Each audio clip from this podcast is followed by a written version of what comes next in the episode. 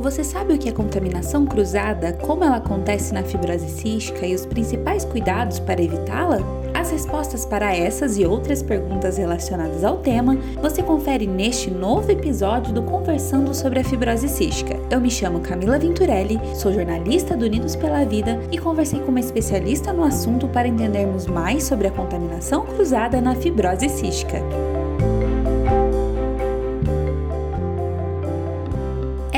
Pessoas com fibrose cística e familiares escutem dos profissionais da saúde que a contaminação cruzada deve ser evitada ao máximo, principalmente para impedir a transmissão de bactérias que causam infecções pulmonares. Mas o que ela é e como acontece na fibrose cística? Quem responde à pergunta é a pneumologista doutora Cíntia Rocha. Contaminação cruzada é quando um paciente, por exemplo, que tem uma bactéria, digamos, Staphylococcus aureus, entra em contato com um paciente que tem, digamos, Pseudomonas aeruginosa, e eles acabam trocando bactérias. Existe até um filme bem interessante, A Cinco Passos de Vocês, que é sobre paciente fibrose cística, que é exatamente isso. Eles não podem chegar muito perto dos outros porque ocorre essa troca.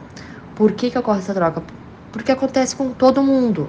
Tá? E não precisa ser paciente fibrose cística para conseguir trocar bactéria. O detalhe é que o paciente com fibrose cística sofre com essa troca de bactérias. A gente tende a ter uma ordem natural de colonização, que é ter a bactéria, mas não estar tendo doença pela bactéria em fibrose cística, a gente fala que começa com Staphylococcus depois a gente vai para Pseudomonas aeruginosa, culminando em complexo Burkholderia cepacium. Então, um paciente que tem Staphylococcus aureus, a última coisa que a gente quer é que pegue outra bactéria.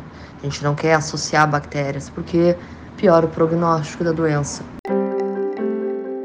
Agora que já sabemos como ela acontece, é importante entendermos como evitar a contaminação cruzada na fibrose cística. A pneumologista a doutora Cíntia Rocha traz dicas importantes sobre este tópico. E essa contaminação cruzada acontece pelo contato direto com secreções, uh, por contato com superfícies que estejam uh, contaminadas.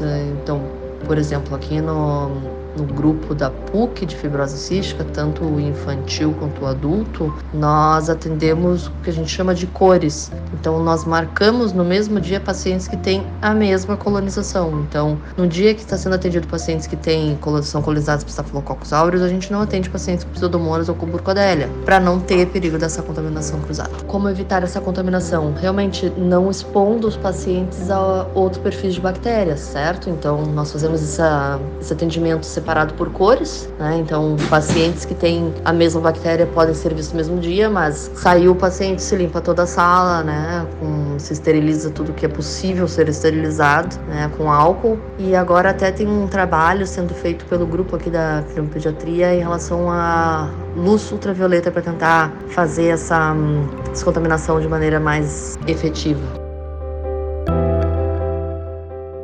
Sabemos que muitas vezes, apesar de todos os cuidados, é possível que a contaminação cruzada aconteça. Nessas situações, a quais sinais as pessoas com fibrose cística e familiares devem ficar atentos e como proceder caso eles sejam identificados? Quem responde é a doutora Cíntia Rocha. O mais crucial é manter o acompanhamento da equipe de saúde em dia.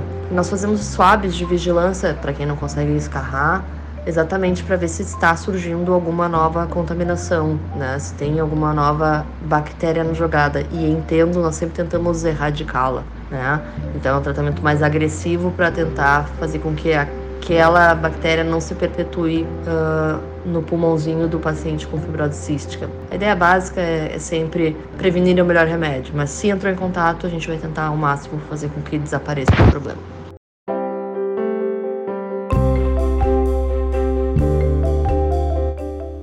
Termina aqui mais uma edição do Conversando sobre Fibrose Cística. Neste episódio, conversamos com a pneumologista doutora Cíntia Rocha sobre a contaminação cruzada na fibrose cística. Aproveito para lembrar que as informações apresentadas neste podcast têm cunho estritamente educacional e, em hipótese alguma, pretendem substituir a consulta médica, a realização de exames ou tratamento médico. Por isso, em caso de dúvidas, fale com seu médico. Agradeço a sua audiência até aqui e te convido a acessar unidospelavida.org.br barra doe para fazer uma doação e fortalecer esse e outros projetos realizados pelo Instituto. A trilha deste podcast foi feita pelo Felipe Caldo.